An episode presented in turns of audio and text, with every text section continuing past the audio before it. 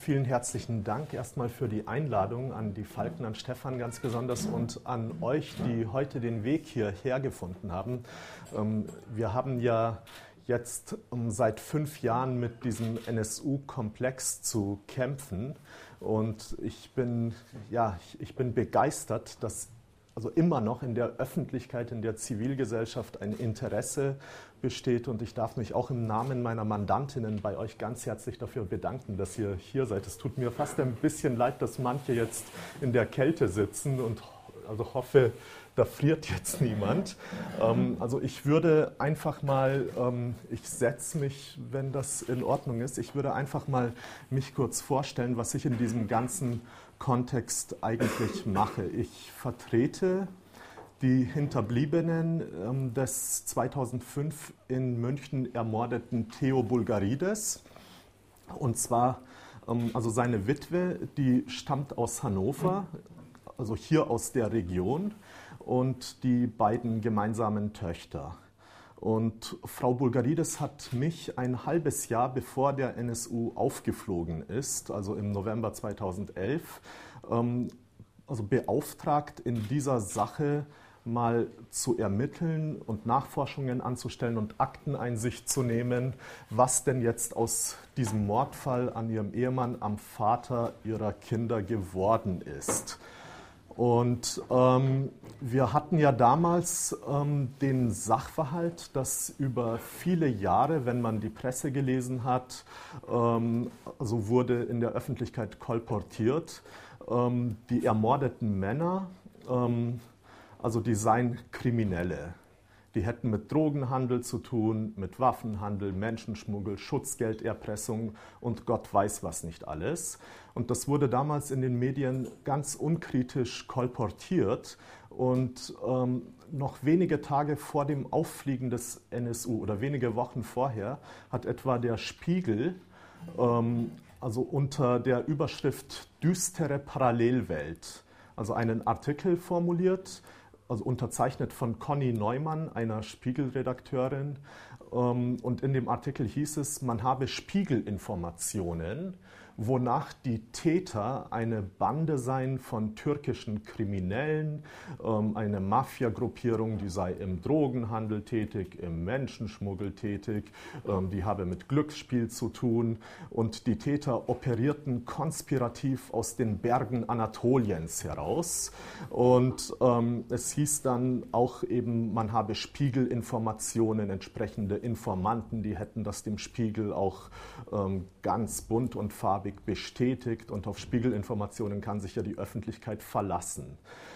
Am Ende des Artikels Düstere Parallelwelt heißt es dann, obwohl dies eigentlich die einzige vielversprechende Spur sei und die Polizei den Tätern schon so nahe gekommen sei, dass man jetzt aufgehört habe zu morden, hieß es am Ende, es gebe doch tatsächlich einige Beamte, die klammerten sich dennoch an die These von einem Türkenhasser, der durch die Republik zieht und wahllos türkische oder türkisch aussehende Menschen erschießt.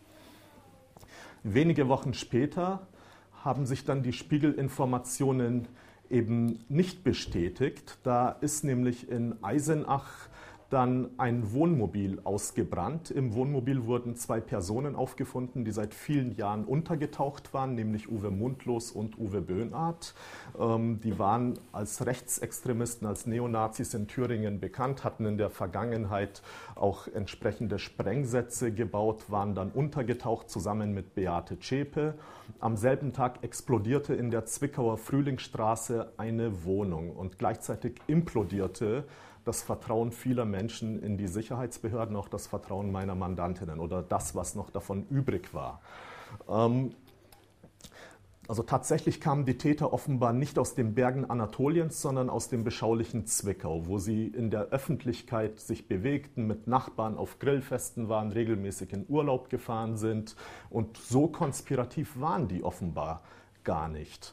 Ähm, also als ich damals im Mai 2011 dieses Mandat übernommen habe, ähm, war das ähm, für mich auch eine ganz besondere Aufgabe, denn ich hatte in der Vergangenheit mit einer britischen Terrorgruppe zu tun, ähm, und zwar mit Combat 18. Es handelt sich um eine Gruppe, die als sogenannter bewaffneter Flügel von Blood and Honor, die meisten in diesem Saal wissen, worum es sich bei Blood and Honor handelt, ein Musik, also Netzwerk von Neonazis, und also Combat 18, der bewaffnete Arm, hat Ende der 90er Jahre in London Viertel mit hohem Migrantenanteil mit Nagelbombenanschlägen überzogen. In einer Kneipe, in der vorwiegend Homosexuelle verkehrten, wurde auch eine solche Nagelbombe gezündet. Es sind Menschen zu Tode gekommen dabei.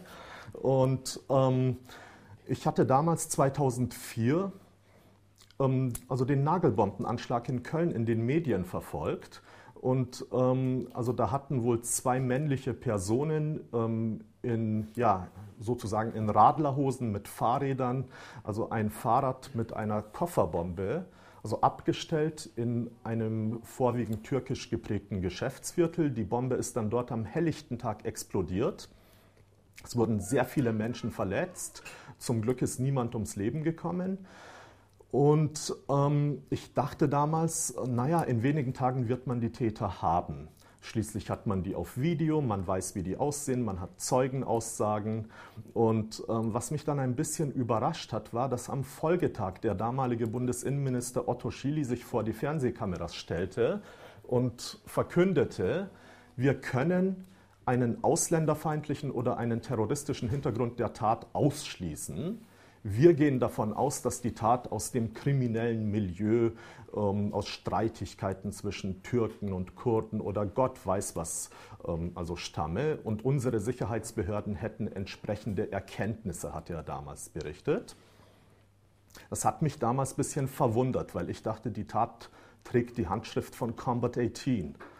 Was mir dann später aufgefallen ist, waren diese sogenannten Dönermorde.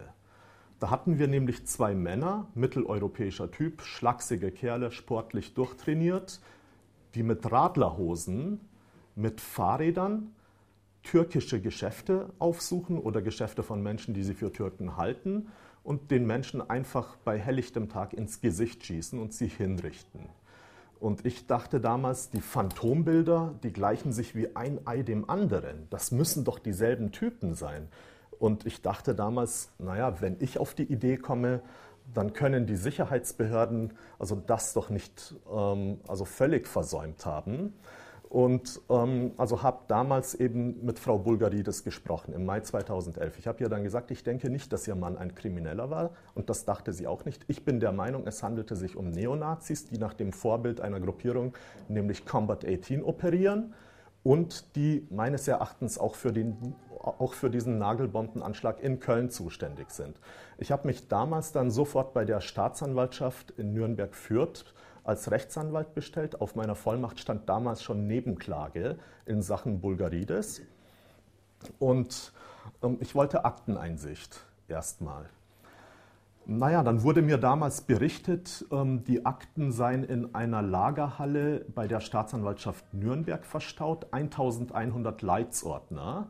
Und ähm, so musste ich mir dann später eine Woche frei nehmen, um mit einer Kollegin zusammen zu versuchen, die Akten zu sichten. 1100 Leitsordner, das ist selbst für ähm, also hochtrainierte Anwälte jetzt nichts Alltägliches. Und an die Kanzlei senden kann man sich das auch nicht. So groß sind meine Räumlichkeiten nicht. Und ähm, was dann geschah, war allerdings merkwürdig. Ich habe dann nämlich von meinen Mandantinnen und aus meinem Umfeld erfahren, ähm, also dass diese von Polizeibeamten aufgesucht worden seien. Und plötzlich wurde nach mir gefragt. Ich geriet selbst in den Fokus der Ermittlungen der sogenannten Dönermorde. Und ähm, ich dachte, das ist aber ein bisschen merkwürdig. Das hatte ich auch noch nicht in dieser Form erlebt in meiner beruflichen kurzen Karriere bis damals. Ich galt damals noch als recht junger Anwalt. Das sind ja schon fünfeinhalb Jahre. Naja, ähm, was dann geschah, wie gesagt, ab November 2011 ist dann vielen bekannt. Zur Akteneinsicht kam es damals nicht mehr. Der also leitende Staatsanwalt hat mir dann damals am Telefon gesagt, naja, die Akten seien jetzt gesperrt. Die Bundesanwaltschaft hat das Verfahren an sich gezogen und ich dürfe die jetzt doch nicht mehr einsehen. Und so mussten wir dann abwarten. Familie Bulgarides war natürlich jetzt sauer. Denn die Familie wurde über viele Jahre, das will ich dann jetzt mal am Beispiel der Familie kurz umreißen, was da mit denen gemacht wurde.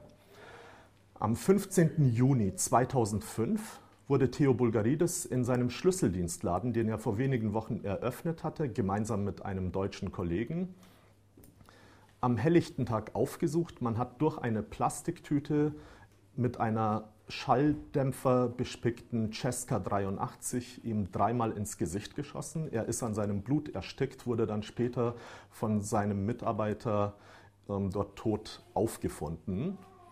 Ähm, die Familie wurde zunächst von der Polizei überhaupt nicht unterrichtet, sondern die Polizeibeamten sind bei der Familie erschienen, also bei Frau Bulgarides und den beiden noch minderjährigen Töchtern. Man hat dann die Familien abgeholt zum Verhör auf eine Polizeidienststelle in München, hat die Kinder von der Mutter getrennt und hat dann angefangen, diese unabhängig voneinander zu vernehmen. Da wurde dann die kleine Tochter gefragt, die damals 15 Jahre alt war, ähm, ja, ähm, ist dein Vater Drogenhändler? Die wusste noch nicht mal, was mit ihrem Vater geschehen ist. Die nächste Frage, also hat dein Vater Menschen geschmuggelt? Das Mädchen war also immer ähm, ja, so geschockter. Und dann hat dein Vater dich angefasst, hat er dich sexuell missbraucht. Dann hat sie angefangen zu schreien, ist auf den Gang der Polizeiwache gerannt und hat geschrien, ich sage kein Wort mehr, bevor ich nicht weiß, was mit meinem Vater los ist. Dann hat die Mutter das gehört, die Familie ist sich in die Arme gefallen und dann hat die Familie erfahren, der Vater wurde hingerichtet an seiner Arbeitsstelle. Frau Bulgarides wurde parallel von den Beamten unter anderem gefragt, naja, ob ihr Mann in diese kriminellen Machenschaften verstrickt sei, ob er dieses oder jenes getan habe und ob er mit Drogenhandel zu tun habe, mit Glücksspiel, Schutzgelderpressung und Gott weiß was nicht alles. Dann wurde Frau Bulgarides sogar gedrängt von den Beamten, geben Sie doch endlich zu, dass Sie Ihren Mann selbst ermordet haben. Frau Bulgarides war da schon, also das war in einer späteren Vernehmung, da hat sie dann sarkastisch gemeint, ja, und vorher habe ich sechs Türken ermordet, damit es nicht auffällt. Ähm, also die fand das damals schon absurd. Ähm, also ganz frappierend für die Familie war natürlich, die Beamten haben Frau Bulgarides das Bild einer blonden Frau gezeigt und gesagt, ähm, also ihr Mann unterhält eine oder unterhielt also eine außereheliche Beziehung mit dieser Frau und ähm, sie sind das Dummchen und haben von allem nichts gemerkt. Die hat gemeint, wieso? Der hat bei der Deutschen Bahn gearbeitet, hat jeden Morgen brav seine Uniform angezogen, ist zur Arbeit gegangen in der Vergangenheit, dann ist er nach Hause gekommen und so etwas. Also seit Jahren soll er ein Doppelleben geführt haben. Und sie wollte das nicht glauben, aber die Zweifel bestanden natürlich. Wir haben dann später nach dem Auffliegen des NSU erfahren, ähm, dass dasselbe Foto der blonden Frau auch der Witwe des 2000 in Nürnberg ermordeten Enver Şimşek gezeigt wurde. Frau Şimşek wurde dann erzählt, also ihr Mann führe ein Doppelleben und er unterhalte eine außereheliche Beziehung mit dieser Frau und habe außerdem zwei Kinder mit ihr. Und die Witwe meinte, sie liebt ihren Mann so sehr, das kann sie nicht glauben, aber wenn das seine Kinder sind, sind das auch meine Kinder. Ich will die kennenlernen unter Tränen. Dann hat der Beamte ihr ein Jahr später gestanden, dass das nur eine Finte war. Diese Frau existierte nämlich gar nicht und dieses Doppelleben. Und dasselbe Foto wurde dann auch der Witwe des in München ermordeten Herrn Küllitsch gezeigt. Die Frau ist dann leider psychisch sehr angeschlagen gewesen nach diesen ganzen Ereignissen. Der wurde in seinem Lebensmittelgeschäft in München erschossen im Jahr 2001 und zwar 20 Meter neben einer Polizeiwache. Ähm, also wenn man sich dort an den Tatort stellt, dann denkt man sich, da stehen Überwachungskameras an der Polizeidienststelle, wie sowas bei helllichtem Tag denn überhaupt geschehen kann. Und wir haben dann später in Erfahrung gebracht, wie es zu diesen ganzen falschen Verdächtigungen gegen die Familien kommen konnte. Und zwar hatte das Bayerische Landeskriminalamt damals beim FBI eine neue Ermittlungsmethode eingekauft gegen gutes Steuergeld. Diese Methode nannte sich die Reed-Methode, ein amerikanischer Kriminalist, ähm, der eine Technik entwickelt hatte, wonach man Zeugen im Rahmen von Strafverfahren mit falschen Vorhalten konfrontiert, diese zum Zusammenbrechen bewegt und dann auch noch das letzte Quäntchen Information aus den ähm, also Betroffenen quasi herausholt. Ähm, also das mit Zusammenbrechen hat funktioniert, das mit Information hat weniger funktioniert, weil es keine Informationen gab, die die Familien zu diesem ganzen Sachverhalt hätten beitragen können. Die Folge für Familie Bulgarides wie auch für die anderen Familien war, naja, schwerwiegend. Das ganze soziale Umfeld, auch das familiäre Umfeld hat sich von den Familien abgewandt. Die Kinder wurden in der Schule gemobbt. Frau Bulgarides war damals ähm, bei einem großen also Catering Service in München beschäftigt. Ihr Chef hat damals gesagt, naja, wenn die Familie in so desolaten Verhältnissen lebt, dann will ich nicht wissen, wie lange die uns schon beklaut. Die hat dann auch ihren Job verloren, zeitnah, hat sich dann später zigmal beworben. Und ähm, naja, sie hat es jedenfalls darauf zurückgeführt, sobald man ihren Namen googelt, ähm, also hatte sie keine Chance mehr. Die Kinder mussten irgendwann die Schule verlassen, mussten in Therapie und die Familie war am Boden zerstört, wie auch die anderen Familien. Da ist es den einen also noch schlimmer ergangen, die anderen haben das also noch mit also weniger schlimmen Folgen überstanden. Und jedenfalls als dann der NSU aufgeflogen war, ich war ja zwischenzeitlich selbst ein Verdächtiger in diesem Sachverhalt. Und das habe ich dann darauf zurückgeführt, dass für einen bayerischen Ermittler, ähm, also also der Ermittler, der die Ermittlungen geführt hat, heißt Matthias Blumenröther, sein Chef EKHK Heger. Ich nenne diese Namen jetzt auch immer wieder öffentlich. Die mussten sich auch zum Teil schon vor Untersuchungsausschüssen verantworten dafür. Ähm, und das war angeordnet von Staatsanwalt Weiden aus Nürnberg-Fürth. Ähm, also ich nenne die Namen immer wieder auch, die müsst ihr euch nicht merken. Wenn das aufgezeichnet wird, freue ich mich immer, wenn diese Herren Berühmtheit erlangen oder Bekanntheit auch ein bisschen. Ähm, ich, ich dachte damals, naja, für diesen bayerischen Ermittler war offenbar schwer fassbar, dass ein türkischer Anwalt die deutsche Witwe eines griechischen Mordopfers vertritt. Das war damals in deren Weltbild offenbar so nicht verankert. Dann dachte ich mir nichts für ungut, jetzt machen wir weiter. Schließlich hat ja jetzt der Generalbundesanwalt das Verfahren übernommen. Und Sie müssen sich vorstellen, ich war damals noch relativ naiv. Ich habe zu viele schlechte amerikanische Filme gesehen, wo die korrupten Dorfpolizisten irgendwas Gemeines anstellen. Dann kommt das FBI heldenhaft und träumt auf. Und das dachten wir damals und haben gejubelt, als am 11.11.2011 der Generalbundesanwalt diese Ermittlungen aufgenommen hatte. Endlich sollte alles besser werden. Naja, wir hatten gestern den Jahrestag, den fünften Jahrestag, den 11.11.2016 und haben an diesem Tag leider wieder eine schwere Niederlage erlitten und die möchte ich hier nochmal thematisieren, die ist nämlich angesichts der Wahlen in den USA im Trump-Fieber ein bisschen untergegangen und war dann in den Medien nicht so präsent, äh, wie der Sachverhalt es eigentlich verdient hätte. Am 11.11.2011 nämlich, als die Bundesanwaltschaft das Verfahren an sich gezogen hatte und jetzt wegen zehnfachen Mordes und wegen Bildung einer terroristischen Vereinigung also ermittelte, wurden Sicherheitsbehörden in der Bundesrepublik angewiesen, doch mal in ihren Aktenschränken zu sehen, was habt ihr denn zu diesen Personen, Mundlos, Böhnhardt, Zschäpe und zum Umfeld dieser Personen. Und tatsächlich hat man ganze Aktenberge gefunden dazu. Und zwar beim Bundesamt für Verfassungsschutz hat man Akten zu einer Operation, die nannte sich Rennsteig zur Anwerbung von V-Leuten, also Informanten. Hier muss ich, glaube ich, niemandem erzählen, was V-Leute sind, sonst ist jeder herzlich eingeladen, Rückfragen zu stellen, jederzeit. Ähm, also man hat tatsächlich sehr viele Akten dazu gefunden, aber man hat diese Akten dann nicht etwa den Ermittlungsbehörden zur Verfügung gestellt, sondern es lief dann am Nachmittag des 11.11.2011. Da beginnt in Köln der Karneval. Das Bundesamt für Verfassungsschutz sitzt in Köln, wo alle Jecken draußen feiern. Da wurde mit Hochdruck gearbeitet und zwar wurden diese Akten geschreddert. Die wurden vernichtet. Gegen den Mitarbeiter des Bundesamtes für Verfassungsschutz, also dessen Tarnname Lothar Lingen lautete, im Bundestagsuntersuchungsausschuss, dessen Arbeitsname heißt Axel Minrath zum Mitschreiben oder fürs Band. Ähm, also dieser Mann hat jedenfalls rechtswidrig unzuständig ähm, also diese Shredder-Aktion angeordnet. Seine Mitarbeiterin beim Verfassungsschutz hat gemeint, er sei gar nicht zuständig, das sei außerdem rechtswidrig, diese Akten brauchen wir möglicherweise. Und er hat sie genötigt, diese Akten zu schreddern. Der Untersuchungsausschuss des Deutschen Bundestags wollte ihn und diese Mitarbeiterin vernehmen. Es hieß dann, die Mitarbeiterin sei vernehmungsunfähig erkrankt, wie viele andere Mitarbeiter der Verfassungsschutzbehörden auch in diesem Ausschuss.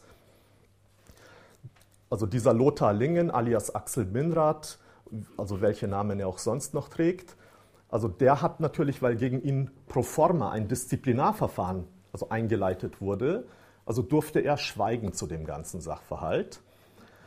Ähm, die Mitarbeiterin ist spontan genesen, als Mitarbeiter, als also Abgeordnete des Bundestagsausschusses sie am Krankenbett besuchten und dann hat sie denen berichtet von diesem Sachverhalt. Und weil sie diese Anordnung schriftlich wollte, konnte man das auch belegen. Die Shredder-Aktion wurde rückdatiert, das heißt, es wurde vertuscht und ähm, später hieß es dann, ähm, durch das Bundesinnenministerium, naja, das war offenbar ein Versehen, eine Vertuschungsabsicht kann ausgeschlossen werden, hat im Untersuchungsausschuss Herr Engelke, der Sonderermittler der Bundesregierung, dazu gesagt, selbst ehemaliger Verfassungsschutzmann.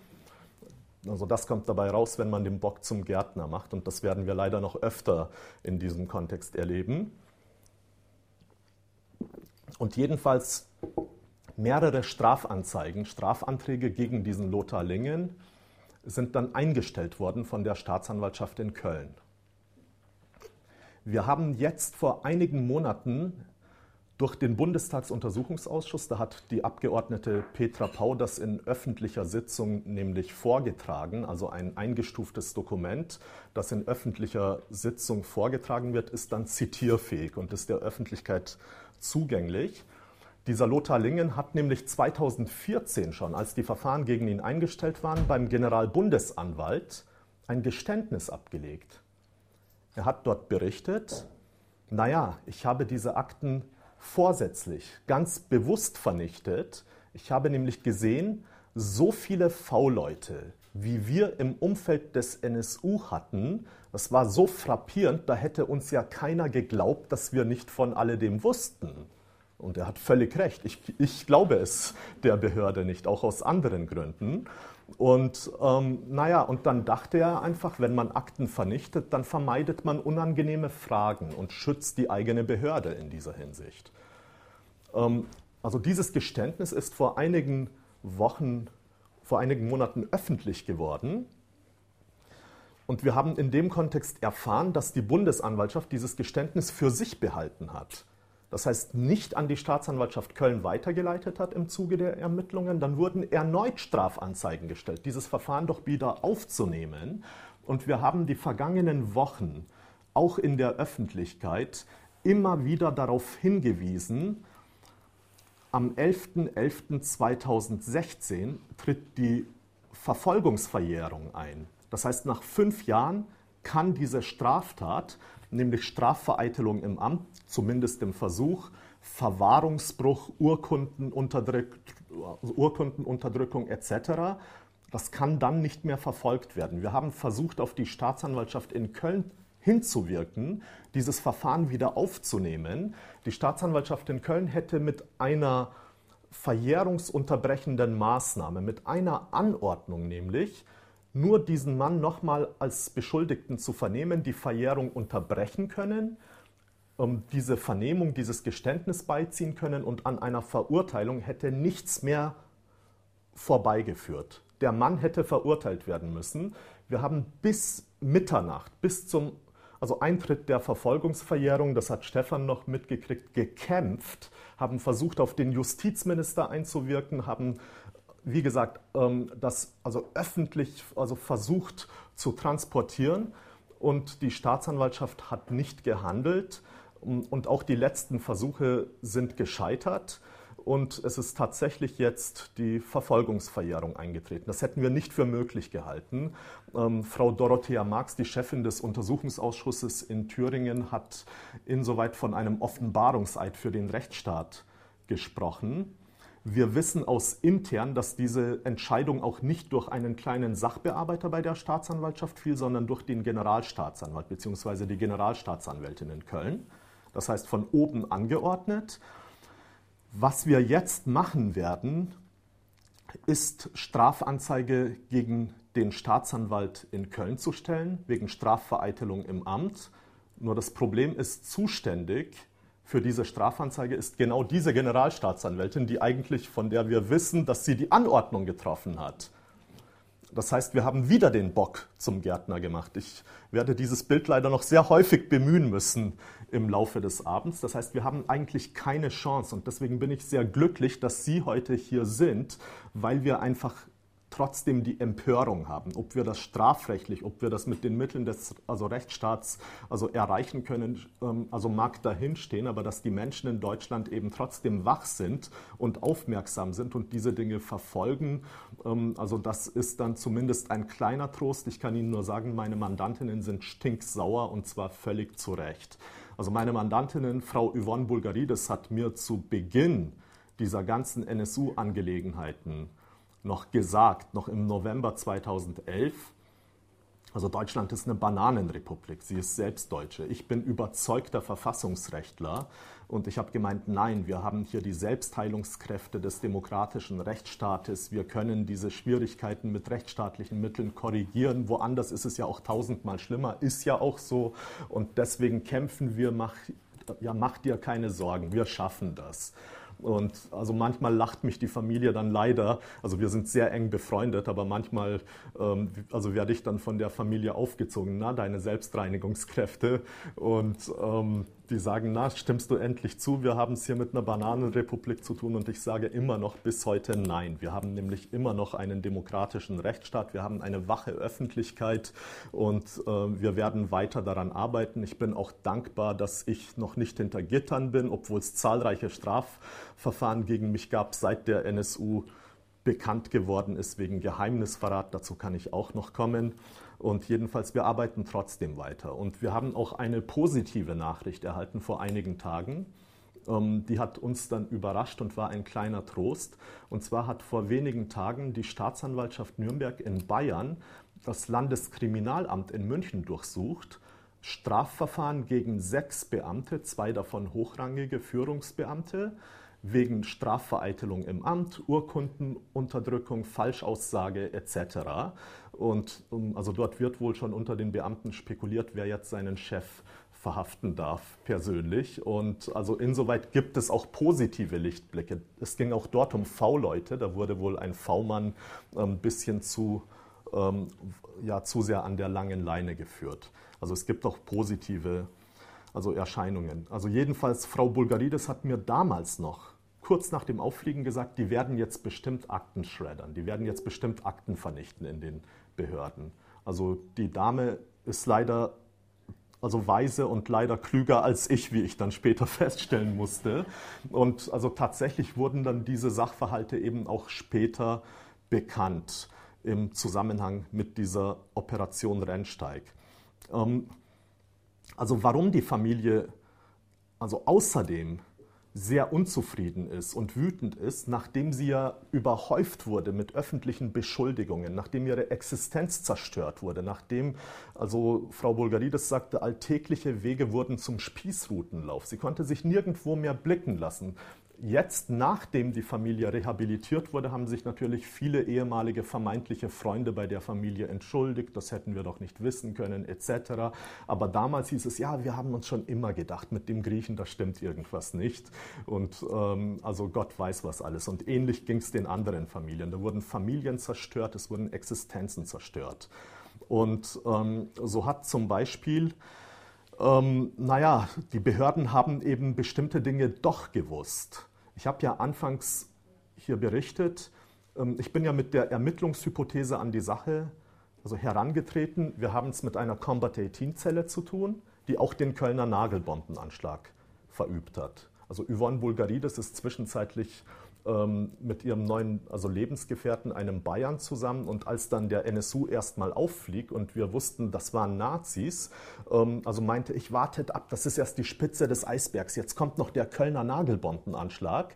Und dann haben die mich damals ein bisschen belächelt. Das konnte man sich nicht vorstellen. Einige Wochen später kam das dann auch ans Licht. Und dann hat mich dieser Lebensgefährte, mit dem ich sehr eng befreundet bin heute, der hat mich am Revers gepackt und hat gemeint, wenn's du Fei vom Geheimdienst bist oder a islamistischer Schirsti Fei, also auf seine bayerische, saloppe Art. naja, dann habe ich ihm, ich nenne ihn Schatzi, ich habe ihm dann berichtet, was Combat 18 ist und wie ich darauf gekommen bin. Ich hatte in der Vergangenheit, wie gesagt, mit der Gruppierung zu tun. Und naja, und dann war die Familie eben sauer, weil die Behörden haben sich ja später auf den Standpunkt gestellt, wir konnten ja von all dem nichts wissen. Wir hatten ja keine Ahnung und das war eine völlige Überraschung, eine Niederlage für die Sicherheitsbehörden und, ein, und ja, die Kommunikation zwischen den Behörden hat nicht funktioniert etc. Ich bitte Stefan, mich auch auf die Zeit hinzuweisen. Wir gehen später auf einen Fragenteil gerne über. Und also jedenfalls haben wir dann später anhand der Akten feststellen müssen, ich war nicht der Einzige, der auf diese Idee kam. Unmittelbar nach dem Bombenanschlag in Köln entsandte nämlich die Staatsanwaltschaft Köln im Rahmen verdeckter Ermittlungen fünf V-Personen in das sogenannte türkische Milieu in der Kolbstraße. Und also diese V-Personen unter einer Legende haben dort die Bevölkerung befragt, na, was denken die denn darüber? Sind das irgendwelche Streitigkeiten unter den Türken oder was auch immer? Und dann haben viele Leute gesagt, wir denken, das waren Nazis, da kommt kein anderer in Frage. Das ist ein wahlloser Anschlag, wo Frauen, Kinder, Passanten also getroffen werden. Da kann keine Gruppierung, ähm, also wenn es sie denn gäbe, irgendein Interesse daran haben und organisierte Kriminalität. Was soll sowas bringen, dass man eine ganze Straße in die Luft jagt? Und manche Anwohner der Kolbstraße haben gesagt, wir denken, das waren Nazis und wir denken, das waren dieselben Nazis, die für, die, für diese bundesweite Mordserie, die damals unter dem Titel Dönermorde in den Medien bekannt war, verantwortlich sind. Man hat einfach die Phantombilder verglichen. Die gleichen sich wie ein Ei dem anderen wenn hier Türken unter uns sind, die wissen, türkische Männer tragen selten Radlerhosen. Und ähm, auch aus dem Grund hätte man schon auf die Idee kommen können, die sind doch nicht so oft blond. Und ähm, naja, da hätte man sich halt Gedanken machen müssen, können. Und ähm, also jedenfalls hieß es dann in der Einstellungsverfügung der Staatsanwaltschaft Köln dazu, dieselbe Staatsanwaltschaft, mit der wir jetzt wieder zu kämpfen haben, am Sitz des Bundesamts für Verfassungsschutz, wird interessant wegen Bock und Gärtner. Ähm, naja, die hat dann gemeint, die verdeckten Ermittlungen, die hätten außer solchen Verschwörungstheorien nichts erbracht. Das Verfahren wird eingestellt. Wir haben keinen Anhaltspunkt, wir machen das Verfahren zu. Interessant ist, wie wir dann viel später aus den Akten erfahren haben, gleichzeitig hat sich ungefragt New Scotland Yard, die britische Polizei, an die Staatsanwaltschaft in Köln gewandt und hat gemeint, Kollegen, seht mal her. Wir hatten vor einigen Jahren dasselbe Problem und die Tat trägt die Handschrift von Combat 18. Schaut euch doch das mal an. Die haben denen ein ganzes Dossier dazu geschickt. Dann haben die Beamten auch tatsächlich dieses Dossier gewissenhaft geprüft und haben gemeint, hm, also David Copeland, der Täter, der sitzt ja in England in Haft, der kann es nicht gewesen sein, wir machen die Spur zu. Sie, sie lachen. Wir lachen nicht mehr mittlerweile. Und ähm, naja, also man hätte ja auch diesen Hinweis gehabt. Das heißt, aus der Bevölkerung, von einer ausländischen Polizeibehörde, die offenbar besser arbeitet. Und, ähm, aber intern, ob man da auch Informationen hatte, ähm, war dann die Frage. Und so haben wir dann später in Erfahrung gebracht, Während in Köln am 9. Juni 2004 diese Nagelbombe bei helllichtem Tag in dieser Einkaufsstraße explodierte, war wenige hundert Meter weiter beim Bundesamt für Verfassungsschutz in Köln, dort wo die Jecken sitzen, da war ein Dossier im Druck, das nannte sich BFV Spezial 21. Das kann ich auch gerne später interessierten Personen im Original zeigen. Das ist ein vertrauliches Dossier, das an die Polizei und an die Verfassungsschutzbehörden weitergereicht wurde damals. Es geht in dem Dossier um die Gefahr eines bewaffneten Kampfes von Rechtsextremisten, um Rechtsterroristen. Am Ende im Schlussteil dieses Dossiers heißt es, naja, in Deutschland haben wir keinen Rechtsterrorismus, höchstens Einzeltäter. Wie immer seit Oktoberfestattentat wissen wir, es darf keine Rechtsterroristen geben, höchstens verrückte Einzeltäter. Die singuläre Vereinigung von drei Personen heißt das heute.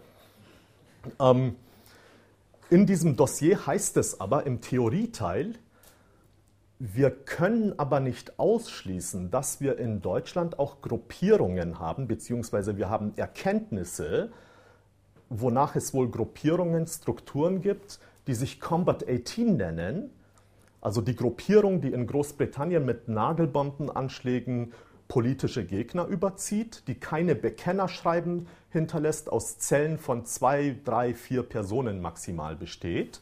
Und ähm, dass diese Leute im Wege des sogenannten Feierabendterrorismus dann eben gelegentlich solche Anschläge begehen.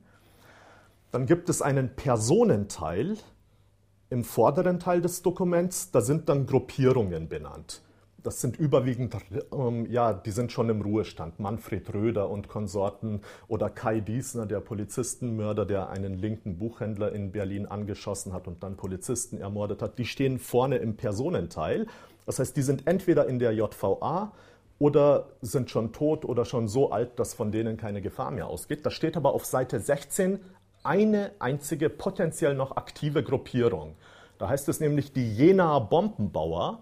Uwe Mundlos, Uwe Böhnhardt und Beate Zschäpe namentlich.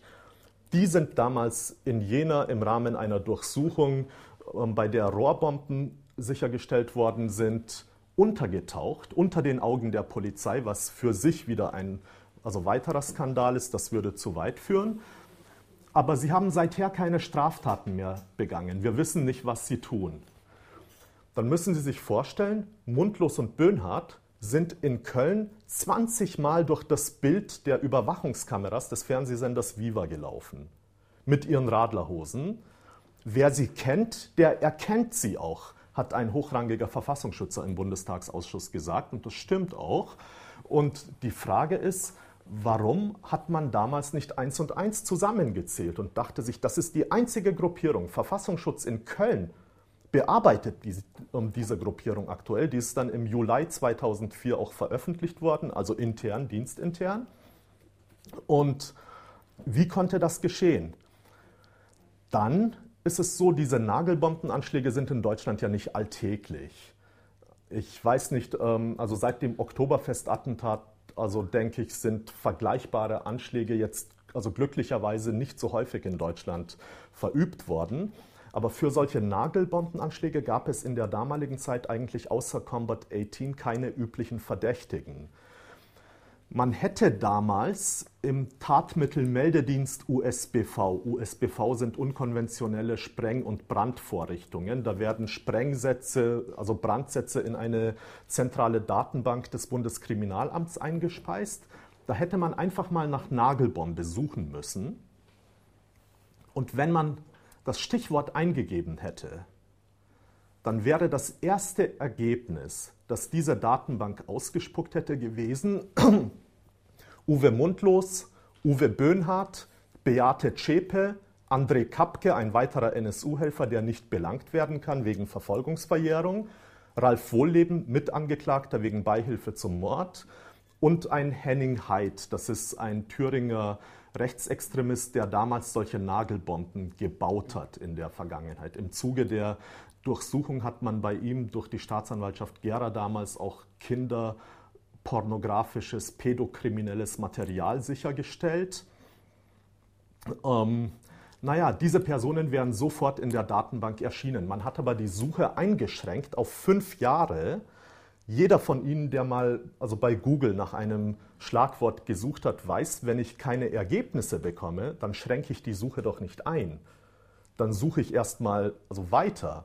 Und wenn ich zu viele Ergebnisse habe, dann kann ich nach fünf Jahren einschränken. Dann habe ich den Beamten im Prozess dazu vernommen und gefragt, ja, ist das denn üblich, dass Sie so eine Fünfjahresbeschränkung einfügen? Bei sechs Jahren, sieben Jahren hätte man die Ergebnisse gehabt. Der hat gemeint, nein, das ist nicht, das ist nicht üblich. Ja, wie, und wieso haben die es denn dann gemacht? Äh, das weiß er auch nicht mehr, kann sich das nicht mehr erklären. Okay, können wir nichts machen. Und so hat man quasi auf mehreren Wegen die Namen der Täter in Erfahrung bringen können. Man hätte nur die Bilder vergleichen müssen und man hätte gewusst, wer diese Personen sind. Ich kann hier jetzt auch, weil das schon einige Jahre zurückliegt, auch sagen, mir hat ein hochrangiger Verfassungsschützer, die sind nicht alle böse, die Menschen, die sind teilweise selber auch nicht glücklich, auch viele Polizeibeamte sind nicht glücklich mit dem, was da geschehen ist. Mir hat ein hochrangiger Verfassungsschützer mal bei einem Gespräch gesagt, also wenn man gewollt hätte, man hätte die in drei, vier Tagen gehabt. Ich habe gemeint, was, was meinen Sie damit? Er hat gemeint, naja, es waren halt nur Türken, es waren halt irgendwelche Gemüsehändler, Schlüsseldienstbetreiber, ein Grieche, was auch immer, das äh, war nicht so spannend. Dann habe ich gemeint, also worauf wollen Sie hinaus, kann doch nicht sein. Dann hat er gesagt damals, im Deutschen haben wir eine Redewendung, der Fisch stinkt vom Kopfe her und der Gestank breitet sich aus in die Glieder und erreicht den ganzen Körper. Ich habe gemeint, so ein ähnliches Sprichwort haben wir im Türkischen auch, aber das erklärt immer noch nicht also meine Frage. Dann hatten wir ein längeres Gespräch ähm, bei viel Bier. Verfassungsschützer sind trinkfest, kann ich Ihnen sagen. Da will ich aber jetzt nicht ins Detail gehen. Also jedenfalls, ich bin nicht so trinkfest. Ähm, naja, und also diese Erkenntnisse haben natürlich die Familie dann beunruhigt. Das heißt, wie konnte es sein, dass die Behörden hier die Familien öffentlich beschuldigen, bezichtigen. Und wir haben dann später im Untersuchungsausschuss des Deutschen Bundestags auch erfahren, die Behörden, die waren gar nicht so blind. Und es gab auch Beamte, die haben ihre Arbeit auch wirklich gut gemacht. Und so hat dann die operative Fallanalyse in Bayern zum Beispiel, nachdem man jahrelang erfolglos ermittelt hatte, ein Konzept vorgestellt. Die haben sich die Tatorte angeschaut, die haben sich die Täter angeschaut. Dann hat man gemerkt, alle Opfer stammen aus völlig unterschiedlichen Hintergründen, kulturell, religiös, politisch. Die haben nichts miteinander zu tun, keine Überschneidung. Und es ist sehr, sehr unwahrscheinlich, also dass es sich um eine Beziehungstat handelt, dass die sich untereinander kannten. Die Opfer wurden offenbar nach Kriterien ausgesucht, ähm, die ihnen gemeinsam sind. Die sehen nämlich aus wie türkische Männer mittleren Alters, die ja also selbstständig ihre Geschäfte betreiben.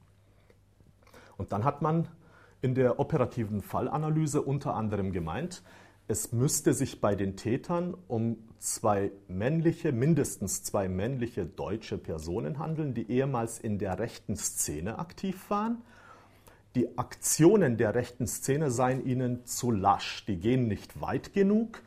Die operieren deshalb nach dem Motto Taten statt Worte. Wer das Bekennervideo des NSU kennt, da heißt ja auch, wir handeln nach dem Motto Taten statt Worte die müssen sich so nahestehen wie Brüder. Der eine sei wohl etwas dominanter als der andere. Die haben ein sehr enges Vertrauensverhältnis, sind Brüder oder sehr enge Freunde. Und ähm, die müssen einschlägig mit Waffen- und Sprengstoffdelikten in der Vergangenheit schon in Erscheinung getreten sein. Und die operative Fallanalyse in Bayern hat dann vorgeschlagen, wir müssen eine massive Öffentlichkeitsverhandlung nach diesen Leuten durchführen, wenn wir sie erwischen wollen. Und wir müssen gleichzeitig in diesem Kontext auch die potenziellen Opfer warnen. Das heißt, die sollen wissen, wenn wir zwei schlachsige Typen in Radlerhosen ähm, vor uns sehen, die eine Plastiktüte in der Hand tragen, die haben ja immer durch eine Plastiktüte geschossen mit der schallgedämpften Waffe, um die Hülsen aufzufangen und um sich zu tarnen. Die haben quasi feige, hinterhältig die Läden betreten, wenn das Opfer alleine in seinem Laden stand, die Tüte mit der Waffe in sein Gesicht gehalten und abgedrückt, völlig ohne Vorwarnung. Und ähm, naja, und da müssen wir halt die Leute warnen. Dann aber hat man dies kommuniziert und da heißt es dann in einem Aktenvermerk dazu, mit, also nach Rücksprache mit der Spitze des bayerischen Innenministeriums, das war damals Dr. Günther Beckstein, hat man beschlossen, wir entwickeln eine Medienstrategie und wir sollten diese These von rechtsextremistischen Tätern nicht allzu laut kommunizieren. Der leitende Staatsanwalt Dr. Walter Kimmel der hat gemeint, wenn wir die These vom sogenannten Einzeltäter, es sind mindestens zwei Personen, die Theorie wurde gegen den Willen der operativen Fallanalyse Einzeltäter-Theorie genannt. Wir wissen ja, Neonazis können nur Einzeltäter sein. Da gibt es ein besonderes Landrecht in Bayern offenbar. Dann hat ähm, der Chef der Behörde damals oder der leitende Staatsanwalt Dr. Walter Kimmel gesagt, wenn wir die Theorie vom Einzeltäter allzu laut kommunizieren, dann könnte sich eine Zuständigkeit des Generalbundesanwalts ergeben. Das heißt, der warnt davor, dass dieses Verfahren dann als Terrorismusverfahren möglicherweise beim Generalbundesanwalt also landen könnte. Dann wurde Wolfgang Geier, der Chefermittler der Polizei, das war Günter Becksteins Mann für besondere Angelegenheiten, der diese ganzen also Fälle, diesen, um diesen gesamten Komplex also gemeinsam zu behandeln hatte, im Bundestagsausschuss gefragt, ja, aber warum denn? Man hätte doch die Opfer gewarnt, man hätte die Täter möglicherweise gefunden. Und der hat gemeint, naja, wir wollten keine Hysterie in der türkischen Bevölkerung auslösen.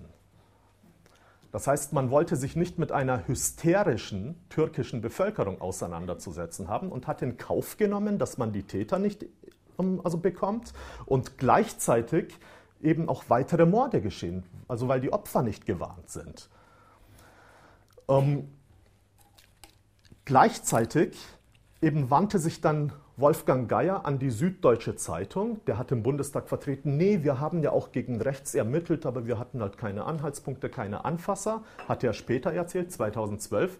Damals hat er der Süddeutschen Zeitung ein Interview gegeben und hat gemeint, wenn wir an die Familien der Opfer herantreten, an dieses türkische migrantische Parallelmilieu, dann stoßen wir auf eine Mauer des Schweigens. Und dies belegt, dass die Türken nicht in der Gesellschaft angekommen sind. Wörtliches Zitat, der zweite Teil. Und naja, das war dann sozusagen weiterhin die offizielle Ermittlungshypothese. Und ähm, also dieser Wolfgang Geier, wenn wir schon Namen nennen, hat sich in einem anderen Verfahren auch ähm, also großen Ruhm also verdient. Wolfgang Geier war nämlich nicht nur Chefermittler in diesem Verfahren, Wolfgang Geier hat auch die Ermittlungen der sogenannten Soko Peggy geleitet, falls die jemandem was sagt hier. Und zwar wurde in Nordbayern im fränkischen Raum ein neunjähriges Mädchen, ähm, offenbar wissen wir heute getötet, es war damals verschwunden. Und Wolfgang Geier hat auch damals mit dieser sogenannten Read-Methode, mit der falschen, also mit der Methode falscher Vorhalte, einen geistig behinderten jungen Mann zu einer Art Geständnis gedrängt. Der war geistig behindert. Ich kann jetzt um, das also nicht näher einschätzen in forensischer Hinsicht. Jedenfalls hat der Mann dann zwölf Jahre lang unschuldig für diesen Mord gesessen. Und der ist dann nicht etwa freigekommen, weil das Justizsystem in Bayern so grandios funktioniert, sondern er ist wieder freigekommen, weil vor einigen Jahren investigative Journalisten diesen Sachverhalt neu aufgearbeitet haben. Die sind jetzt auch im NSU-Komplex aktiv. Ähm, die haben damals unter anderem auf Grundlage umfassender Recherchen ein Buch geschrieben, aus dem hervorgeht, dass dieser Mann, Ulvi K., unmöglich der Täter hätte sein können bei diesem Mordfall. Dann wurde das Verfahren vor zwei Jahren wieder aufgenommen und der Mann ist auf freien Fuß gekommen. Wie gesagt, nicht weil die Justiz funktioniert hat, sondern weil die Öffentlichkeit funktioniert hat, weil die Zivilgesellschaft funktioniert hat, weil die Presse funktioniert hat. Deswegen sind das wichtige Güter. Deswegen kann ich mich nochmal bei Ihnen bedanken. Sie wissen gar nicht, wie wichtig es ist, dass Sie hier sind und dass Sie sich für diese Dinge interessieren. Und also Wolfgang Geier hat es vor einigen Wochen auf die Titelseite der Bild-Zeitung geschafft, der große Versager in diesen beiden Verfahren. Aber Dr. Günther Beckstein wurde vor einigen Wochen gefragt von einem Journalisten auf einer Podiumsdiskussion, ja, warum haben Sie denn den Wolfgang Geier in diesem Verfahren eingeschaltet? Der hat gemeint, naja, der war ja im Fall Peggy schon so erfolgreich. Und also Erfolg kann man also anders definieren. Wir verurteilen jemanden, mag ja auch unschuldig sein und die Täter laufen weiterhin frei herum.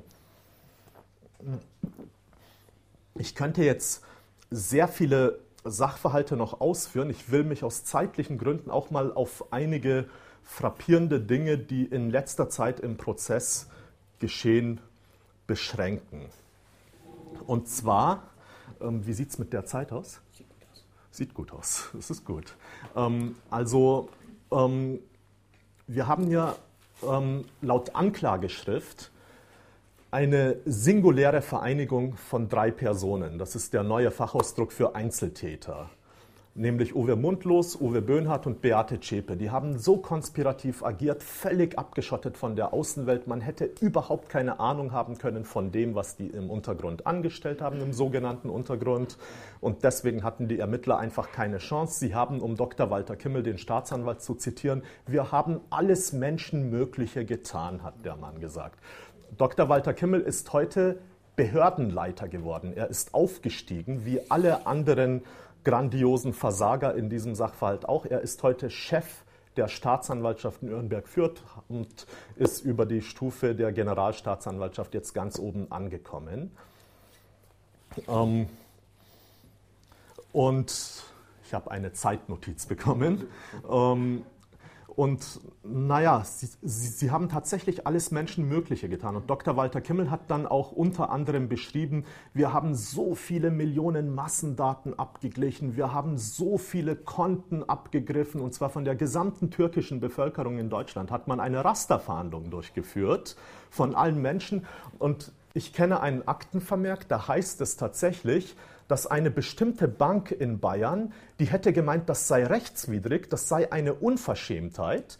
Dann heißt es unter anderem, man hat versucht, ganz viele V-Leute in die türkische Gesellschaft hineinzuschleusen. Die hätten zwar auf die Morde überhaupt keine Hinweise erbracht, sie seien aber dennoch fortzuführen und hilfreich, weil man damit eine Parallelgesellschaft aufklären kann.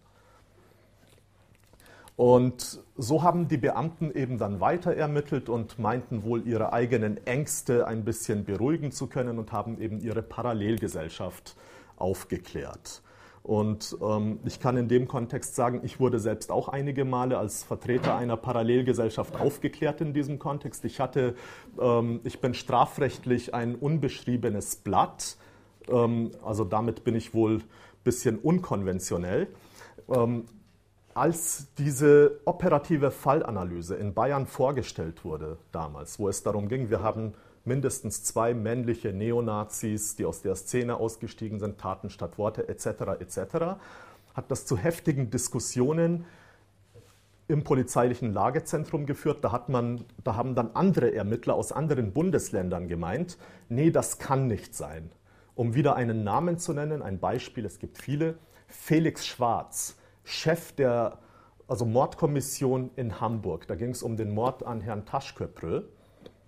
Der war circa 31 Jahre alt, als er in seinem Lebensmittelgeschäft erschossen wurde, ist dann in den Händen, in den Armen seines Vaters gestorben. Der hatte Oliven geholt, um im Geschäft die Regale weiter auffüllen zu können. Der Vater hat dann zwei junge, deutsch aussehende Männer aus dem Laden herausmarschieren sehen und der Junge, sein Sohn, ist in seinen Armen verblutet. Ähm, aber seine, ähm, ja, also seine potenzielle Täterbeschreibung wurde auch nicht ernst genommen damals von der Polizei. Chefermittler Felix Schwarz hat gemeint, ähm, diese operative Fallanalyse, rechter Hintergrund, das sei völlig unwissenschaftlich. Wir haben sowas nicht in der Polizeischule gelernt, das kann nicht sein. Und hat im Bundestag bei seiner Vernehmung, ich war in 60 Sitzungen etwa vom Bundestag Untersuchungsausschuss 2012 und 2013, bis der Prozess begann, dann konnte ich nicht mehr an zwei Orten gleichzeitig sein. Ähm, der hat dort seinen Vortrag begonnen mit den Worten, ja, Herr Taschköprö war ein normaler türkischer Mann. Hm. Jung, dynamisch, energisch. Ich dachte, ja, ich bin 10 cm gewachsen. Dann sagt er, vorbestraft. Also da konnte ich nicht mithalten. Der hatte irgendwelche kleinen Delikte irgendwann gemacht in seiner Jugend, als einziger von den ganzen. Und deswegen meinten wir, organisierte Kriminalität muss da irgendwie sein. Ähm, also der Mann, dem die operative Fallanalyse nicht wissenschaftlich genug war, das Beispiel sage ich immer wieder gerne, auch wenn es der ein oder andere gehört hat. Ich denke, jeder soll die Dinge hören, weil die einfach ähm, zu abstrus sind. Der hat aus dem Iran ein metaphysisches Medium einfliegen lassen, einen Geisterbeschwörer, der ein oder andere lacht. Ich dachte auch am Anfang, also ich höre nicht richtig. Das können Sie alles nachlesen in den Protokollen des Deutschen Bundestags, des ähm, also Untersuchungsausschusses der letzten Legislaturperiode, ist im Internet abrufbar. Felix Schwarz, wenn Sie unter dem Namen suchen, das ist der Ermittler, der diesen Ruhm auch verdient hat, der hat dem Mann rechtswidrig ein Visum verschafft dann hat dieses metaphysische Medium aus dem Iran Kontakt zur Seele des Opfers aufgenommen. Genau, wir lachen schon längst nicht mehr darüber. Und ähm, die Seele des Opfers hat ihm dann gesagt, ja, das waren junge, dunkelhaarige, dynamische türkische Männer. Und schon war für die Polizei ganz wissenschaftlich klar, um was es geht. Wir haben dann später tatsächlich noch ein Gesetz, eine Rechtsvorschrift ähm, aus dem Weimarer Reich, die dürfte heute noch gelten. Also ermittelt, wonach okkulte Ermittlungsmethoden in Nordrhein-Westfalen verboten sind. Also rein rechtlich wäre das nicht zulässig gewesen. Ähm, wir haben uns damals den Spaß erlaubt, um zu sehen, ähm, ob Herr Felix Schwarz da nicht gegen Dienstvorschriften verstoßen hat damit. Der hat gemeint, hat ja nichts gekostet und ihm das Visum rechtswidrig zu beschaffen, kann man schon mal machen als hochwissenschaftlich arbeitender Mensch. Ähm, das FBI hat übrigens nur als zusätzliche Information, ich will sie auch nicht mit Informationen zudecken und überschütten, das FBI hat parallel zu den bayerischen Ermittlern ebenfalls eine operative Fallanalyse erstellt in den USA und hat den deutschen Behörden diese operative Fallanalyse zur Verfügung gestellt in englischer Sprache und da heißt es auch, es handelt sich um Hate Crimes, es handelt sich um Neonazis, die, sie, die die Türken quasi, die die Opfer nur nach dem Kriterium, es handle sich um Menschen, die sie einem die sie einer bestimmten ethnischen Gruppe zuordnen, aussuchen etc. etc. Das ist ja auch naheliegend gewesen und ähm, also man muss kein Fallanalyst sein. Ich habe auch einen kriminologischen Hintergrund, habe auch im Bereich operative Fallanalyse ähm, studiert, aber man muss das nicht getan haben. Das ist nur gesunder Menschenverstand. Und jedenfalls dachten wir dann später, ich darf das auch noch erzählen, weil das, ähm, ähm, ja, also dann werden Sie wahrscheinlich auch nicht mehr lachen. Ähm, ich saß dann wieder mal im Bundestag, da war dann der Zeuge der Chefermittler des Bombenanschlags der Polizei in Köln. Der Mann heißt Weber, den Vornamen weiß ich aktuell, also gerade nicht mehr, müsste ich nachschlagen. Jedenfalls Weber, Polizei Köln, Chefermittler beim, Chefermittler beim Nagelbombenanschlag. Der hat gemeint, wir hatten überhaupt keine Hinweise. Die Sache mit dem Tatmittelmeldedienst, mit der Nagelbombe, naja, ist was schiefgelaufen. Okay, die ganzen Unterlagen. Es gab auch noch ein vertrauliches Dossier vom Bundeskriminalamt, das auch Neonazis dahinter vermutet hatte, ist auch bei den Kölnern eingegangen, haben wir später erfahren.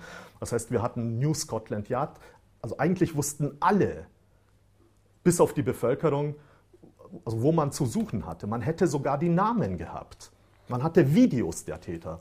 Naja, der Weber sagt im Bundestag dann aus, hat Generalamnesie, erinnert sich an nichts, wir haben aber keine Fehler gemacht, das, wir haben alles Menschenmögliche getan. Dann fragt ihn ein Abgeordneter der Grünen, ähm, Herr Wolfgang Wieland, fragt ihn, haben Sie nicht auch mal Hilfe aus dem Jenseits in Anspruch genommen? Ich dachte, ich schätze Herrn Wolfgang Wieland sehr, sehr eloquenter, grandioser Mann, RAF-Anwalt, großes Vorbild für mich. Und dann denke ich, hm, der Witz war jetzt aber flach, aber trotzdem guter Versuch. Und dann, das war ja woanders. Und tatsächlich wurde dann aus den Akten vorgetragen, ich dachte, ich fall vom Glauben ab. Die Kölner Ermittler, die all diese Hinweise hatten, einen Hinweis habe ich heute noch gar nicht erwähnt, den erwähne ich noch vorher. Entschuldigen Sie für den Einschub. Die Kölner Ermittler haben nämlich gemeint, ein Zusammenhang zu den Dönermorden, der sei ja ausgeschlossen. Das seien Verschwörungstheorien. Trotzdem haben sich die Kölner Ermittler dann später an die Staatsanwaltschaft Nürnberg-Fürth gewandt und haben gemeint, macht mal eine vergleichende Analyse, könnte ein Zusammenhang bestehen. Das heißt, wir wollen ob, also wir wollen wissen ob, aber wir wollen nicht wissen, dass ein Zusammenhang besteht, haben mir dann manche Ermittler gesagt. Die haben dann dieses Videomaterial den Kollegen der Soko Bosporus bzw. BAO Bosporus, eine besondere Aufbauorganisation nennt sich das, Zusammenschluss mehrerer Sokos, die dürfen immer nachfragen, falls es zu fachsimplig wird. Ähm, die haben dieses Videomaterial zur Verfügung gestellt, dann haben die Ermittler in Bayern dieses Videomaterial mehreren Zeuginnen und Zeugen vorgeführt. Dann haben mehrere Zeuginnen und Zeugen unabhängig voneinander gemeint, hm, das haut hin. Eine Zeugin aus Nürnberg die unmittelbar nach dem Mord an Herrn Jaschar beobachtet hat, wie Mundlos und Böhnhardt den Tatort verlassen, Der eine steckt dem anderen die Waffe, die in eine Tüte eingewickelt ist, in den Rucksack, die schwingen sich auf die Fahrräder und verschwinden. Und vorher hatte die, Zeugin die beiden mit Kartenmaterial gesehen, wie sie äh, sich dort am Tatort zu schaffen machen. Die Zeugin hat das Videomaterial gesehen und hat gemeint, das ist der, ich bin mir sicher. Der Beamte hat gemeint, im Leben gibt es keine hundertprozentige Sicherheit, das können wir so nicht ins Protokoll aufnehmen. Dann hat er gemeint, machen wir doch ziemlich sicher draus. Die, die Zeugin meint, aber ich bin mir sicher. Und dann, nein, hundertprozentige Sicherheit geht nicht. Am Ende stand im Protokoll, eine gewisse Ähnlichkeit könne nicht ausgeschlossen werden. Das hat die Zeugin dann auch im Untersuchungsausschuss in Bayern nochmal bekundet und dann bei uns im Prozess nochmal. Da habe ich ihr dann das Video auch nochmal vorspielen lassen.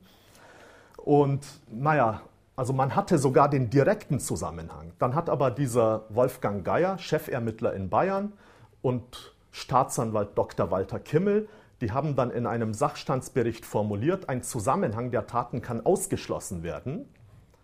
Man darf Äpfel nicht mit Birnen vergleichen, heißt es dort wörtlich, während es sich in Köln um einen Globalvorstoß gegen Türken handelt. Ein Globalvorstoß heißt es da wörtlich, sind, das ein, äh, sind die Morde gezielte Einzelaktionen und so wurde diese Spur zugemacht. Und naja, die Kölner Ermittler jedenfalls, das war eine kurze Einblendung. Die Kölner Ermittler, der Chef dort, Herr Weber, ich versuche den Vornamen noch zu erinnern. Also Herr Weber, Polizei Köln, hat Folgendes gemacht. Auf Frage, hatten Sie nicht auch mal, jen, also hatten Sie nicht auch mal Hilfe aus dem Jenseits? Er hat nämlich seine Beamten geschickt nach Bayern, nach München. Und da gab es eine Wahrsagerin. Das können Sie in den Protokollen nachlesen. Ich kann mir in meiner Position nicht erlauben, öffentlich Ihnen Unfug zu erzählen, sonst wäre ich morgen schon medial tot. Also deswegen kann ich Ihnen das, das wird ja auch aufgezeichnet. Und ich sage einen Vornamen nicht mal, wenn ich mir nicht hundertprozentig sicher bin. Also wie gesagt, Sie können es nachlesen. Ich bin geschockt gewesen. Die haben eine Wahrsagerin aufgesucht, die hat einen Kassettenrekorder mit einem nicht bespielten Band spielen lassen und hat über das Rauschen des Tonbands, die Jüngeren unter uns wissen wahrscheinlich nicht mehr, was ein Kassettenrekorder ist, meine Generation und die darüber wissen das, die hat über das Rauschen Kontakt zu den Geistern aufgenommen und die Geister haben ja erzählt, ja, ja, das waren junge, dynamische türkische Männer, das ist jetzt überspitzt formuliert, also es waren jedenfalls Türken. Und ähm, die Beamten haben dann ich bin gleich fertig mit dem Vortragsteil. Die Beamten haben dann diesen Kassettenrekorder, und das fand ich interessant, zu den Asservaten genommen. Das heißt, dieser als Beweismittel, ja, Sie lachen, wir nicht mehr. Die, die haben diesen Kassettenrekorder wirklich zu den Asservaten genommen. Und jetzt kommt das Interessante, das will ich noch zum Ende des Vortrags ähm, kurz anführen. Den Rest können wir dann im Rahmen der Fragen behandeln. Oder der Rest, das ist ja uferlos das Thema und die Skandale und Skandelchen. Eine andere Kassette haben die Beamten nicht zu den Asservaten genommen, nämlich die Videobänder, die in Köln Mundlos und Böhnhardt mit der Nagelbombe bei der unmittelbaren Tatbegehung aufgezeichnet haben. Die haben sie nicht zu den Asservaten genommen. Es gab ganz kleine Schnipsel davon, die Sie lachen, ich lache da leider nicht mehr, ich erkläre Ihnen gleich warum. Der Bundestagsuntersuchungsausschuss hat dieses Material nicht vollständig bekommen, sondern nur einige Sekunden an Schnipseln. Wir im Prozess hatten dieses Material überhaupt nicht. Das einzige Videomaterial, das wir zu Beginn des Verfahrens hatten, war ein Bild von Beate Zschäpe, wo sie sich in einem rosa T-Shirt, das kennt der ein oder andere aus dem Spiegel, vielleicht dreht im Rahmen einer ähm, also Vorlage einer Gegenüberstellung, ob man sie identifizieren kann. Das war das einzige Videomaterial. Und dieses Videomaterial habe ich dann mit einem kleinen juristischen Trick 2013 beim Bundeskriminalamt in Meckenheim im Hochsicherheitstrakt sozusagen aufgespürt. Das hatte auch einen interessanten Hintergrund. Gegen mich waren damals mehrere Strafverfahren anhängig wegen Geheimnisverrat. Ich war jetzt nicht mehr der Dönerkiller, sondern der große Geheimnisverräter. Da mache ich noch einen kurzen Einschub, wenn ich darf, dann komme ich dazu. Und zwar haben wir im NSU-Prozess oft das Problem, wenn wir bestimmte Sachverhalte im Prozess thematisieren wollen anhand unserer Akten, dann grätscht die Bundesanwaltschaft rein in einer Allianz mit der Verteidigung der Angeklagten Zschäpe, also immer wenn der Verfassungsschutz oder bestimmte Behörden oder bestimmte Neonazis, V-Leute von uns aufgegriffen werden. Und dann sagen die Bundesanwälte, sie sind kein Untersuchungsausschuss, sie sind kein gewählter Volksvertreter, das gehört in einen Untersuchungsausschuss, aber nicht in den Prozess.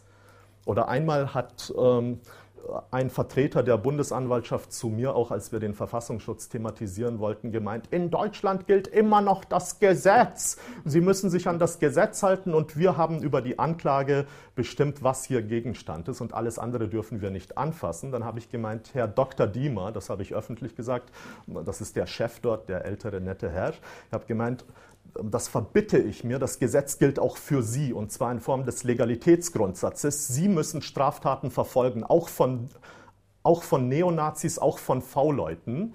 Und dann war Stille. Ich meine, ich habe nicht in Timbuktu studiert. Ähm, also, dass in Deutschland das Gesetz gilt, hätte ich mir fast denken können damals. Ähm, also jedenfalls, wir durften bestimmte Sachverhalte im Prozess nicht thematisieren. Die gehören ja in einen Untersuchungsausschuss.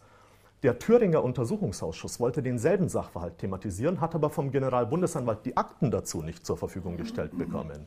Und dann dachte ich mir, okay, im Prozess dürfen wir es nicht behandeln, weil das in einen Untersuchungsausschuss gehört. Der Untersuchungsausschuss kann den Sachverhalt nicht behandeln, weil er die Akten dafür nicht hat.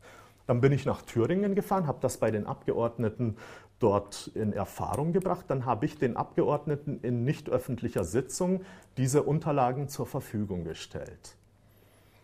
Die Folge war, dass der Generalbundesanwalt ein Strafverfahren gegen mich in die Wege geleitet hat, über den Generalstaatsanwalt Thüringen wegen Geheimnisverrats wieder einmal. Und wie gesagt, also vorher war ich absolut blütenrein und jungfräulich, was Strafrecht betrifft. Und seither ähm, hat sich vieles geändert. Und ähm, also dieses Strafverfahren wurde, also wurde dann vom Generalstaatsanwalt Thüringen nicht aufgenommen, nachdem nämlich offenbar zahlreiche Journalisten dort angefragt haben. Da sage ich wieder, wie wichtig Öffentlichkeit ist. Hat der Generalstaatsanwalt in Thüringen dem die Sache offenbar zu heiß wurde, verlauten lassen, ich hätte mich nicht strafbar gemacht, das sei rechtmäßig gewesen. Ich musste vor dem Oberlandesgericht, vor dem Senat Stellung nehmen dazu und ich habe gemeint, ja, Herr Vorsitzender, ich habe es getan und ich würde es jederzeit wieder tun. Und wenn es Konsequenzen gibt, dann trage ich die auch gerne. Und wenn Sie irgendwelche Sanktionen gegen mich verhängen wollen, dann nehme ich es nicht persönlich. Tun Sie, was Sie nicht lassen können. Und es gab keine Sanktionen. Ich habe mich nicht strafbar gemacht, wieder einmal. Aber das, waren halt, das war eine Kette von Strafverfahren, die ich seither also erleben muss. Ich will jetzt auch nicht wehleidig klingen. Es gibt Abgeordnete, es gibt andere Menschen, es gibt Mitstreiter, es gibt Journalisten, die werden bedroht, deren Familien werden bedroht und die lassen sich nicht einschüchtern. Und ganz an vorderster Stelle, ich will jetzt nicht viele Namen aufzählen, ist die mutige Frau Dorothea Marx im Thüringer Untersuchungsausschuss, ähm, die sich wirklich persönlich dafür einsetzt, auch gegen die eigene Partei, um dort aufzuklären und die sich auch nicht einschüchtern lässt, ähm, bei der ich mich nicht oft genug bedanken kann. Also weil wir solche Menschen in Deutschland haben, auch im Bundestag. Ich will da manche Namen auch nicht nennen, weil viele Gespräche im Hintergrund ablaufen. Ich weiß jetzt nicht, wie sehr die das in der Öffentlichkeit auch bekannt haben wollen. Es gibt Polizeibeamte, es gibt Verfassungsschützer, die kämpfen, die versuchen ihr Bestes gegen alle Widerstände. Aber um nochmal anzuknüpfen, ähm, ich war zuletzt, wie gesagt, bei diesem Strafverfahren im Zusammenhang mit Köln. Ich bin eben damals, weil es sehr viele Strafverfahren gegen mich gab, zum Bundeskriminalamt nach Meckenheim gefahren, in den Hochsicherheitstrakt. Da habe ich dann mein blaues Wunder erlebt, weil ich auf Geheiß der Bundesanwaltschaft offiziell dort die Asservate sichten durfte oder auch Material, das eben nicht als Asservat ähm, vorhanden war, das keine Asservatennummer hatte. Und selbst beim Eingang dort haben manche Beamte mich behandelt, als sei ich Osama bin Laden persönlich. Die haben auf ihren Laptop, ähm, Entschuldigung, auf ihren Bildschirm geschaut und dann schauen sie mich an. Dann schauen sie nochmal auf den Bildschirm, dann schauen sie mich nochmal an und ich denke, ist irgendwas nicht in Ordnung. Dann kommen zwei weitere Beamte, um mich abzuholen, in den Hochsicherheitstrakt zu führen. Dann meinen die, hm, also können wir schon losgehen? Nein, könnt ihr nicht. Dann kommen die anderen und schauen zu viert in einen Bildschirm und dann schauen sie mich an. Und habe ich gefragt, liegt irgendwas gegen mich vor? Und das dürfen wir ihnen nicht sagen. Also ich wäre aber sehr überrascht, wenn was gegen mich vorliegen würde. Ähm, das erfahren sie dann früh genug. Wie, was meinen Sie mit früh genug? Ähm, das erfahren Sie früh genug, wenn Maßnahmen erfolgen. Ja, welche Art von Maßnahmen denn? Wüsste ich jetzt schon gerne. Und also offenbar haben die dort auch über mich schon einiges zusammengetragen. Da habe ich mich offenbar auch sehr beliebt gemacht. Also jedenfalls ist es mir dann dort gelungen, dieses Videomaterial zu finden. Ich habe dann die Videodateien auf welchen Rechnern die waren, mit welchen Beamten ich dort gesprochen hatte, nach stundenlangem Suchen und Kämpfen dort ermittelt die Information ist dann sofort an den Untersuchungsausschuss des Deutschen Bundestags, der in seinen letzten Atemzügen war, gegangen. Die haben dann den Generalbundesanwalt in Form eines Eilantrags aufgefordert, sofort das Videomaterial nach Berlin zu schicken an den Bundestagsuntersuchungsausschuss. Der Innenausschuss in Nordrhein-Westfalen wurde ebenfalls unterrichtet. Die haben auch die Hand draufgelegt und der Prozess in München auch. Und ich habe dann noch am selben Abend in Heute Journal berichtet, was ich da Schönes entdeckt hatte. Und das Videomaterial ist jetzt gesichert. Es konnte im Verfahren zwar nicht ordentlich ausgewertet werden. Ähm, das wird ja alles nicht thematisiert. Das ist ja nicht verfahrensrelevant, nur in Teilen. Aber ähm, trotzdem sind die Dinge zumindest für die Nachwelt gesichert. Und dass wir das tun müssen, das haben wir leider immer wieder erfahren. Darauf gehe ich dann gerne. Ich würde gerne eine Fragerunde eröffnen. Und falls jemand sich übrigens hier in der Öffentlichkeit nicht traut, bestimmte Fragen zu stellen, ich traue mich ja auch nicht, hier bestimmte Dinge zu sagen, dann kann er mich gerne auch später nochmal ansprechen. Aber ich bedanke mich für Ihre Aufmerksamkeit und würde dann mal ähm, also gerne zur Fragenrunde zur Verfügung stehen.